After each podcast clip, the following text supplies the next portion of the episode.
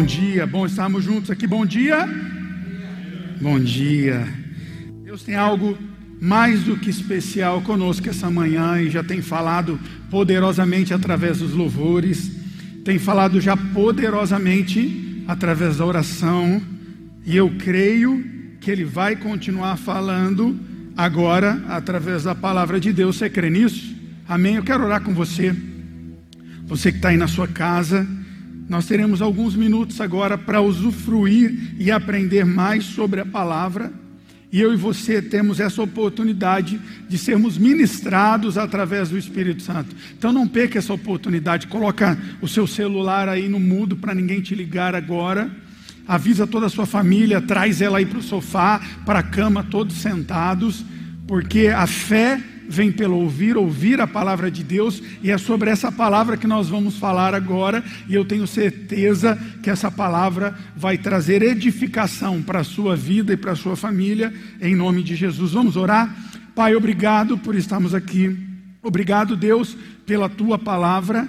Obrigado, Senhor, pelos louvores que aqui já foi falado e cantado. Agora fala conosco nesses minutos. Usa-me como instrumento teu e por misericórdia. Amém e amém. Glória a Deus. Eu quero usar como base hoje o texto de 1 Timóteo, capítulo 4 e verso 12. Esse é um capítulo riquíssimo, você sabe disso, mas eu quero te lembrar. Paulo então escreve duas cartas para um dos seus filhos na fé, chamado também como Timóteo. E ele então faz algumas advertências, ele então instrui a ele, a Timóteo, como proceder na sua vida. Esse livro é extraordinário porque tem desde orientações para uma vida física saudável, orientações que são proféticas, que se estende para nós hoje, e orientações também para você que tem um chamado ministerial, para você que é um líder aí na sua casa, que é um sacerdote por onde você passar, e é sobre esse capítulo 4 que eu quero falar com você. E para não delongar muito o assunto, você vai ler depois aí na sua casa, mas eu quero ler o capítulo 4 e apenas o verso 12. Então abre aí, vai aparecer também na linguagem NVT, aí no seu computador. O pessoal da mídia está colocando para a gente. Não deixe ninguém que o menospreze porque você é jovem. Seja um exemplo para todos os fiéis na palavra, na conduta, no amor, na fé e na pureza. A Bíblia Almeida corrigida, último verso, ele diz assim: seja um padrão para todos os fiéis. E continua dizendo, como nós lemos aqui na NVT, seja um padrão na palavra, na sua conduta ou no seu procedimento, no amor, na fé e na pureza. Timóteo, ele era um garoto aí, um garoto de 20 anos, com muita responsabilidade, uma responsabilidade de ser um exemplo, e não apenas isso, mas de levar um legado de, do apóstolo Paulo. Apóstolo Paulo, que teve uma conversão sensacional, ele caminhava então para perseguir o povo de Deus, mas então, como uma luz, e ele ouve uma voz, e ele tem uma experiência genuína com Jesus que já era ressurreto, que já havia morrido e ressuscitado.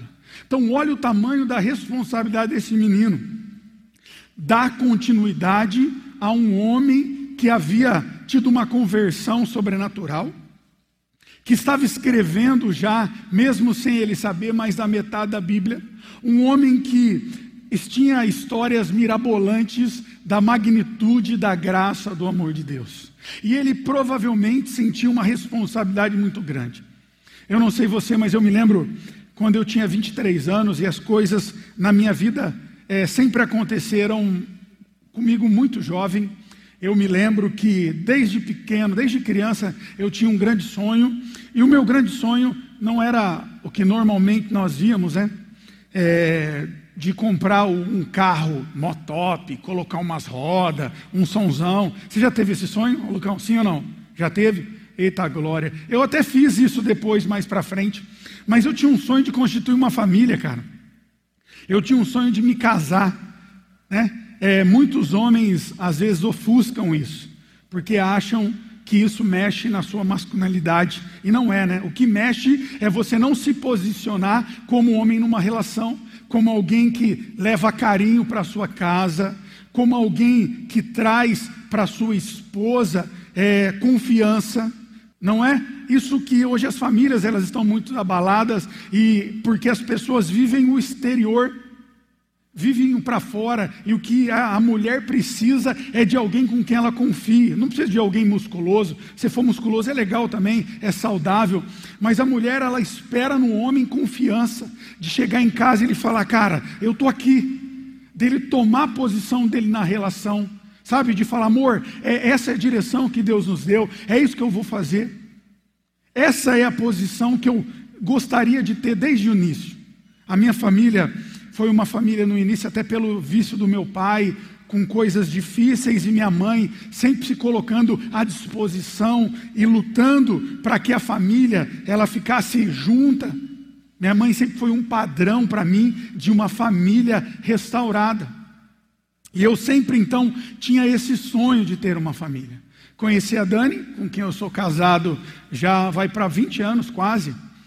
E eu conheci ela com 21 anos sempre com esse sonho de casar. Com 23 eu me casei. Cara, 23 anos. Jovem, jovem, 23 anos. Com 24, eu me torno então pai da Clara, que está aqui. Já vai fazer 17 anos, uma moça. Mas então, com 24 anos, eu chegava em casa, via minha esposa, via minha filha, eu num ambiente com poucas situações é, de luxo, morava numa casa muito pequena. A Clara, no início da vida dela, ela tinha algumas enfermidades, a gente achava que tinha bronquite, ela tinha sempre febre, né, pneumonia, e, cara, eu tinha 24 anos, me sentia uma criança, e eu olhava para a Dani e falava, cara, eu tirei ela da casa dela. Pô, como que eu posso ter tirado ela da casa dela e agora eu vou diminuir o padrão de vida dela? Eu costumo brincar que a gente morava numa caixa de fósforo. A cozinha, ela cabia a mesa e a geladeira e duas cadeiras. Se tivesse três pessoas para almoçar, tinha que ficar lá fora. Sistema de rodízio. Ainda não tinha o distanciamento, mas na minha casa tinha, que você tinha que ficar para fora. E eu olhava para tudo aquilo, sentia a responsabilidade de, cara, como homem, como cara, o sacerdote da casa, de dar uma situação boa financeira para minha esposa para minha filha. E eu me lembro que diariamente eu tinha essa dúvida existencial. Eu ia trabalhar e na, nessa época eu estava trabalhando muito, trabalhava os sete dias da semana. E eu me lembro no começo da gravidez da Dani, muito engraçado. É, o meu horário de trabalho de domingo era das seis da manhã às três da tarde. E então eu acordava às quatro e entrava mais cedo para sair ao meio-dia para poder almoçar com ela, porque eu já não almoçava, praticamente não jantava, porque eu fazia faculdade à noite, para não perder o domingo. E eu lembro que aquilo, o tamanho da responsabilidade, o peso da responsabilidade, trazia uma, uma destruição para mim interna. Eu lembro que às vezes caminhando lá na Eton, onde eu trabalhei quase 20 anos, eu chorava sozinho. Eu chorava pela responsabilidade.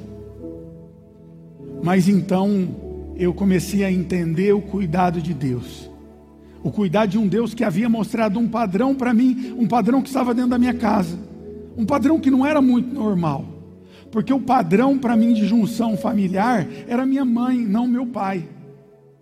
Mas eu olhava para ela e via alguém que fazia de tudo para que a família continuasse engrenada. Eu não sei se você tem alguém como padrão para você. Mas eu tinha alguém no padrão da fé. Sabe alguém que orava de madrugada? Alguém que ora ainda hoje pela manhã, ela me ligou e falou: Filho, eu tive um sonho com vocês, com a igreja. Alguém que ora, um padrão. Eu tinha um padrão para mim. E padrão, eles são importantes. Eles são importantes porque padrão é aquilo que deve ser copiado. Padrão é aquilo que deve ser mantido para mim, para você, como uma cópia fiel. Ninguém cria um padrão tudo fora, desorganizado, um padrão errado. É por isso então que Paulo começa a dizer a Timóteo: filho, não se preocupa com o que as pessoas dizem. Pode ser que esteticamente, o biotipo, você não seja o líder que eles estavam esperando. Pode ser que não, mas não deixe que isso atrapalhe o seu chamado. Não deixe isso atrapalhe quem você é, a sua essência. Porque as pessoas elas procuram coisas externas. Ontem eu falava aqui, as pessoas esperam um pastor, às vezes de gravata, alguém que veio aqui, prega e não fala com ninguém. Eu não sou esse tipo de biotipo. Eu sou alguém que ama estar com as pessoas. Eu sou alguém que tem como preceito amar a Deus, mas caminhar com as pessoas que estão do meu lado. Essa é a nossa visão da Casa Viva nos conectar a Deus, e é por isso que nós pregamos uma palavra genuína de graça aqui, mas também nos conectar às pessoas, entender que elas têm necessidades, e não é um biotipo que vai nos levar a Jesus, mas é um padrão de alguém igual a Cristo. Como Paulo então se apresenta em 1 Coríntios, lá no capítulo 1 e no verso 11, vai aparecer aí para você. Paulo então fala: gente, se você ainda não conhece a Cristo, mas você me conhece. Então seja meu imitador, como eu imito a Cristo. Você deve andar perto de pessoas que te inspiram a ter uma família restaurada, que te inspiram a amar a Jesus, a se conectar a Deus, a se importar com as pessoas. É muito lindo o que Paulo mostra então para Timóteo.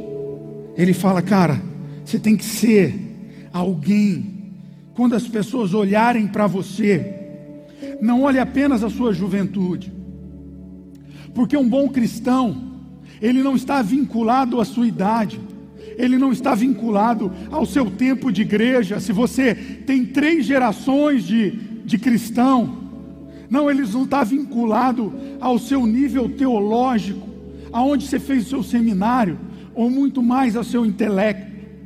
Eu quero que você aprenda que um bom cristão é aquele que tem um bom entendimento da palavra, aquele que conhece. Por isso, eu quero te desafiar, não procurar uma igreja onde ela te traz conforto, aonde você se identifica, uma igreja que prega a palavra, uma igreja onde fala que Jesus, pela fé, ele te traz uma nova vida. Ele restaura a sua casa, Ele te traz perdão, Ele não veio para te destruir, Ele veio para te salvar. É por isso aqui na Casa Viva nós pregamos a palavra genuína, não alguém que esteja ligado ou seja refém de alguém, ninguém é refém de pastor aqui, ninguém é refém de líder, não, nós somos escravos e filhos de Deus. Paulo fala muito sobre isso. Então não procure uma palavra, uma igreja que pregue o que você quer ouvir. Procure uma palavra, uma igreja que pregue a palavra genuína. Eu quero que você entenda isso. Entenda que o seu grau de afinidade com Deus não vai estar vinculado com quantos cultos você vem na semana, com quantas pregações você assiste no YouTube não vai estar vinculado a quanto tempo você vem na igreja, ou se você é jovem, velho ou adulto, ou muito menos com a sua formação teológica ou cultural. O seu cristianismo está vinculado com o seu entendimento da palavra, é o que a palavra diz sobre você. Você pode aquilo que a Bíblia diz que você pode. Você é o que ela grita dizendo que você é filho de Deus. Então, busque um lugar que pregue a palavra genuína. Sabe por quê? Arrepio some, gente. Palavras bonitas elas somem. Afago no seu ego some, mas sabe o que prevalece nos momentos da angústia, nos momentos de dificuldades? É a palavra de Deus, a palavra de graça, a palavra de Cristo Jesus, é ela que jamais vai te deixar. Então não procure uma igreja onde os bancos são confortáveis, aonde o seu padrão de roupa, ai, tem que ser desse jeito, não. Procure um lugar que pregue uma palavra genuína. É esse a nossa visão e a nossa missão aqui, um dos nossos valores é a palavra genuína. Por isso que nós não pregamos o que você quer ouvir, cara. Nós pregamos o que a Bíblia diz, porque é isso que transforma. Paulo, então, ele traz a Timóteo uma realidade não visível,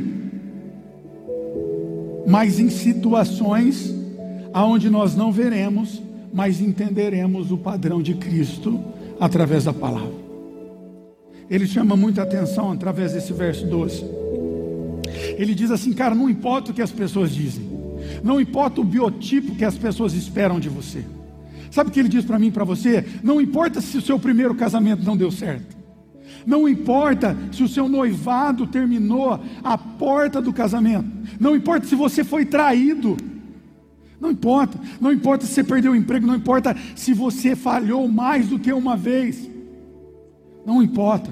Não importa se você virou as costas para a pessoa que mais te ama. Não. Isso não importa. O que importa é de hoje, é de agora para frente. Não é o biotipo que eu e você nós esperamos de alguém, alguém infalível, um super crente. Não. O que importa é que a partir de hoje nós possamos entender e buscar ser um padrão dos fiéis. E os fiéis é de alguém que traz fidelidade, confiança. E essa pessoa é Jesus.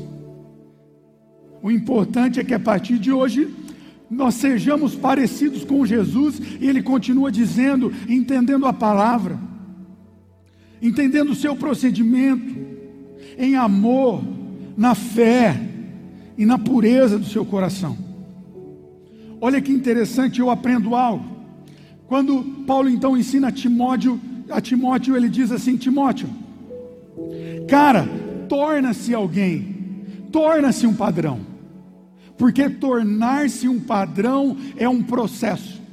A salvação, não. A salvação é instantânea. Quando você aceita Jesus Cristo pela fé, a salvação está em você. Mas há um processo de ser um padrão. E você tem que entender isso. Então, diante desse processo, pode ser que você fale uma vez, fale duas em ser o marido que você espera. Eu me sentia quando eu me casei, alguém que faltava muito para ser o esposo que a Dani merecia, o pai que a Clara e a Laura merecia. Então, diariamente eu me esforço para ser um pai melhor, é um processo. É um processo, e não que isso vem de mim, mas eu busco isso em Deus. Então não se culpe se você não é a sua melhor versão ainda. Pelo contrário, se aproximem de Deus, cara. Se aproxime dessa graça. Entenda que não é você que vai te tornar um marido melhor, é Ele, é Jesus. Entenda que não é você que vai se tornar um padrão, não é a palavra, é a fé, é o amor de Jesus. Pare de tentar fazer tudo por você mesmo. Comece apenas a se entregar a Ele. Comece apenas a ser mais gentil com a sua esposa. Comece a ser mais gentil com o seu esposo. Você que está me ouvindo hoje, faz a comida que ele mais gosta. Faz a comida que ele mais gosta, a sobremesa que ele mais gosta. Faz um carinho nele que faz tanto tempo que você não faz. Faça isso. Faça isso. Faça algo inesperado para o seu marido hoje, cara. Não espere que apenas ele presenteie você. Presenteie a ele também. Faça uma massagem nos seus pés Diga que você ama, mesmo do jeito que ele é, altão ou baixinho, forte ou magrinho. Faça isso, se aproxime dele. Timóteo, ele começa a entender isso. Ele começa a entender que há um padrão, esse padrão deve ser copiado, que é o Senhor Jesus, porque Paulo ensinara e ele começa a entender, está isso lá em João, no capítulo 2, 1 João e verso 6. Ele também entende que aquele que permanece em Cristo deve viver como Cristo andou. Então, se eu e você amamos a Cristo e desejamos ser um padrão dele, nós entendemos que as características de Cristo é algo que está dentro de nós. E é muito doido isso. De fato, as características de um imitador de Cristo muitas vezes elas não são perceptíveis no primeiro momento. Mas depois de um tempo de convivência, elas começam a ser gritantes. No primeiro momento, nós não percebemos as características de Cristo dentro de nós, ou de uma pessoa que está caminhando do seu lado, mas com o tempo você começa a ver como aquela pessoa é gentil, como ela ama, como ela perdoa. E é isso que eu te chamo para ser padrão de um Deus que traz perdão, que traz amor.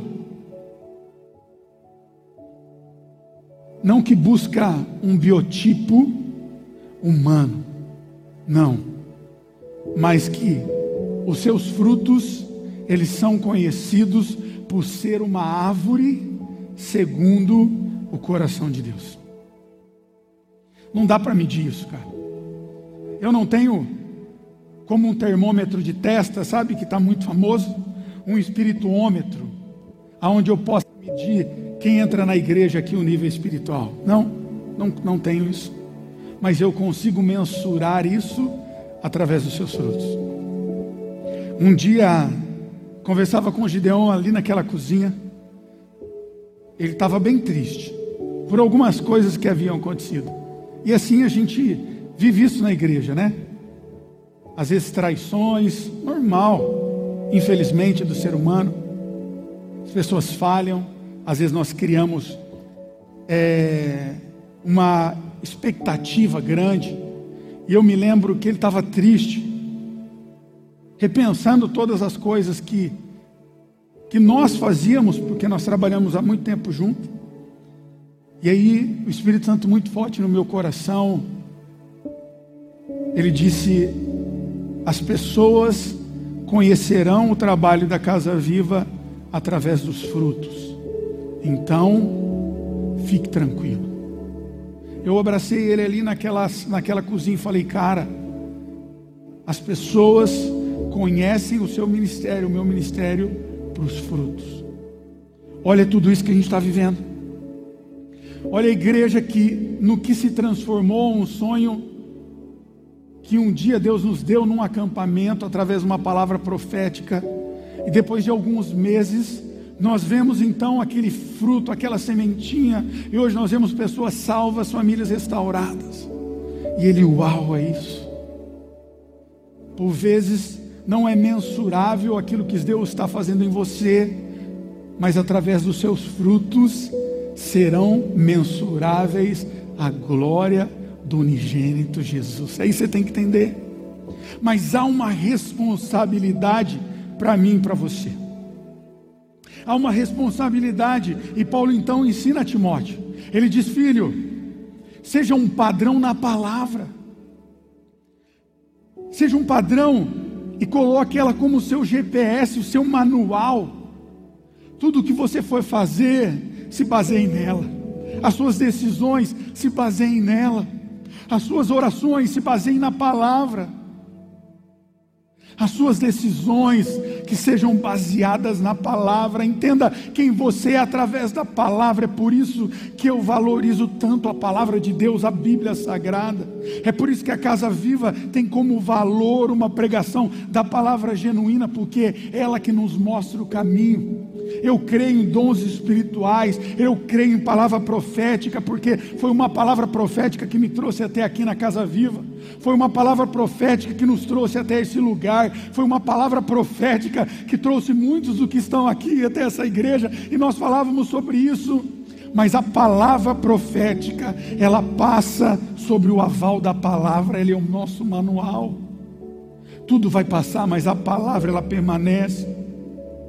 E a palavra vai gerar em você uma conduta um novo procedimento, uma maneira nova de agir, de ter reações, porque é assim que nós conhecemos as pessoas. Não é pelas ações que você conhece, mas as reações. Uma reação no trânsito, uma fechada, um filho quebrando um copo, uma nota vermelha na escola, um não. É assim que nós conhecemos as pessoas, sobre uma reação. Então, em seu procedimento, viva Cristo, viva a palavra. E ele diz então: é a quarta coisa no amor. Um amor que transforma o próximo, um amor sem interesse, um amor generoso, um amor que compartilha aquilo que você tem recebido. É um dos nossos valores. Nós somos abençoados quando nós compartilhamos o que recebemos. Ser abençoado não é receber algo e guardar no seu travesseiro. Não, nós somos uma igreja generosa que compartilha o que nós temos. É isso que nós aprendemos através da palavra. Paulo, então, ele compartilha isso com Timóteo. Ele fala: Filho, cara, exploda o seu amor, compartilhe. Compartilhe seu amor com seus vizinhos. Compartilhe o amor com outras igrejas. Compartilhe o amor com a sua família. Com aqueles que caminham com você e os que também não caminham. É assim que você vai ser conhecido como um padrão de um fiel. Ame, ame, ame em todo tempo. E depois ele diz: na fé, uma fé inabalável, independente das circunstâncias, crendo que o deserto, como eu já ministrei aqui, ele é um lugar de passagem. Crendo no salmo que eu já li também com vocês, que diz que nós teremos aflições, mas em todas elas nós sairemos mais do que vencedor. A fé, a fé durante as suas lutas, fale com Deus, Deus, eu creio que eu vou passar por isso. Eu creio que de alguma forma vai acontecer o que diz a tua palavra, isso trará benefício para mim. É o que eu tenho profetizado sobre a nossa nação. Essa pandemia vai trazer crescimento para a igreja. Essa pandemia, em meio a tantas dificuldades, vai fazer com que nós valorizamos mais a família, mais a igreja, mais o amor de Deus, vai trazer crescimento ao nosso povo. Essas essas são as minhas palavras, as suas palavras devem ser essas, porque tem poder, há poder. Então, pela fé, comece a crer e a profetizar sobre a sua casa, que nada se compara com que Deus vai fazer. Que esse ano de 2020 não será como muitas pessoas dizem, o pior ano não será o melhor ano da sua vida. Será o ano onde você vai ser mais abençoado, aonde a sua família vai ser ainda mais cuidada, onde os seus negócios serão prósperos, onde você colocar a planta dos seus pés, Deus vai te dar, aonde você colocar as suas mãos, vai haver prosperidade. Os seus sonhos, aqueles lá de longe que você achava que estava lá no fundo da cama, lá, lá no fundo, Deus vai trazer a memória, Deus vai trazer e vai renovar e vai te dar algo ainda maior. Creia, eu creio, porque é palavra de Deus e a palavra não mente. Então tenha fé. E a última coisa, na pureza, na integridade, ser puro, ser puro. É isso que nós devemos ser. Ser original, tá? Sabe? As pessoas às vezes até querem copiar as coisas. As pessoas às vezes até querem piratear a nossa fé. E Paulo ensina lá no começo, cara, não deixe que ninguém tenta mudar aquilo que a palavra diz. Não deixe que ninguém entre na sua casa com outro padrão de família. Como nós estamos vendo aí a Natura tentar fazer um outro padrão de família. Não deixe que isso entre na sua casa, cara. Não deixe que às vezes o profeta do caos destrua a sua família. Não deixe. Mantenha a pureza do Evangelho. Mantenha a pureza da sua família. Fale sobre isso. É interessante que há relógios que são piratas, que quando você olha, eles são idênticos ao original mas apenas uma coisa que é diferente: o funcionamento. Se você comprar um relógio pirata, você vai ver que cronômetros não funcionam, que a durabilidade dele não é a mesma, que ele não é a prova d'água. Aparentemente, até te engana a princípio, mas quando você conhece lá no fundo, você vai ver que não tem nada a ver com aquilo que você esperava e essa pureza que Cristo espera de mim de você. Não há algo apenas superficial, mas um relacionamento profundo pela fé através de Cristo Jesus. Há uma graça que está presente em tudo que nós fazemos.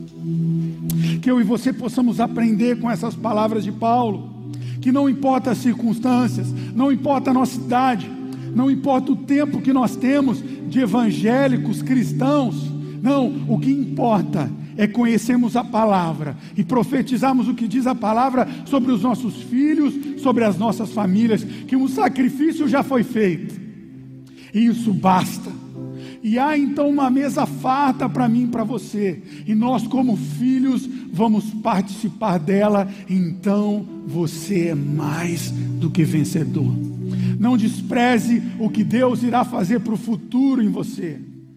Não absorva palavras contrárias ao que a Bíblia diz, mas diariamente profetize e viva a palavra. Amanhã, quando você acordar, faça uma oração que você é tudo o que a palavra diz de você, que você pode tudo o que a palavra diz, que você é, que a sua família é, que os seus negócios são prósperos, porque a Bíblia diz que, que é, e é isso que você tem que fazer. Creia e eu vou orar com você. Se o Espírito Santo falou com você, feche seus olhos onde você está, bota a mão no seu coração. Se você ainda não reconheceu a Cristo Jesus como seu Salvador, faça isso. Peça para Ele entrar na sua casa, na sua vida, na sua família, e Ele vai fazer isso.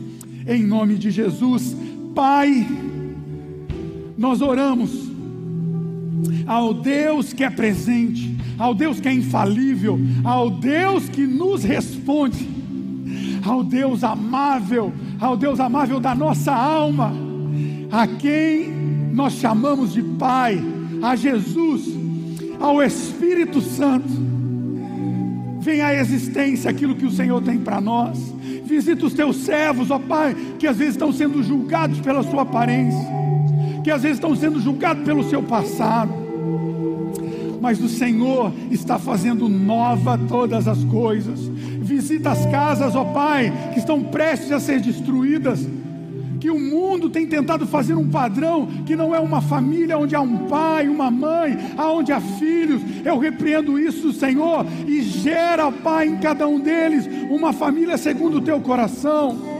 Senhor, há pessoas aqui achando que o sonho está destruído de ter uma família. Não é o início de boas novas, Pai. É esse o teu evangelho de boas novas, é isso que eu profetizo: cura, restauração. Eu profetizo, Pai, sobre a vida espiritual dele, um novo Deus. Eu profetizo, Pai, em nome de Jesus, sobre a vida amorosa, cura, Pai. Eu profetizo, Deus, sobre a vida financeira, Deus, prosperidade porque essa pessoa é generosa. Eu, Senhor, profetizo transformação em nome de Jesus. Uma semana abençoada, Pai. Em nome de Jesus, nós oramos porque o Senhor é o Yeshua. Se você crê, diz amém. Diga glória a Deus. Conhecer Jesus. Eu quero conhecer Jesus. Conhecer Jesus. Quero conhecer Jesus.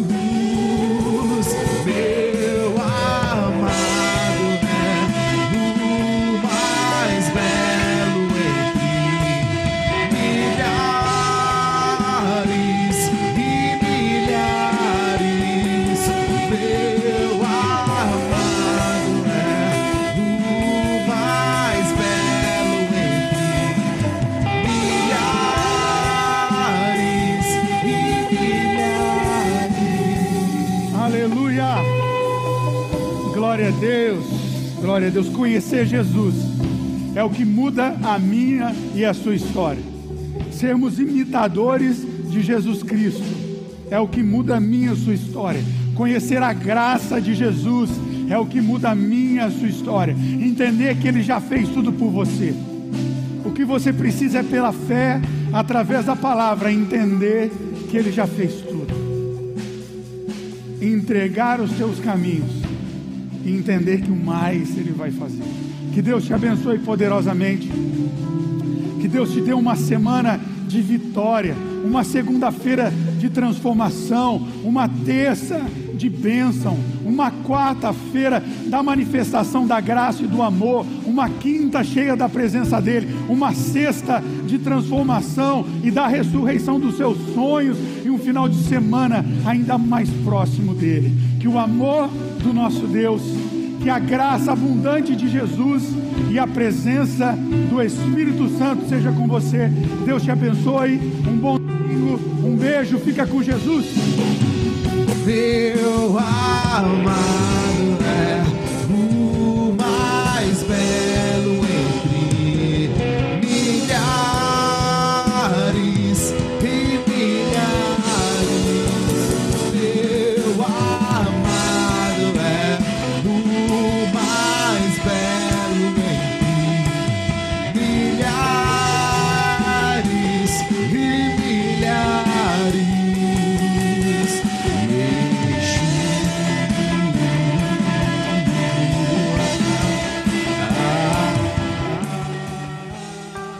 conteúdo desse podcast foi retirado das lives do canal Casa Aviva Online. Inscreva-se no YouTube.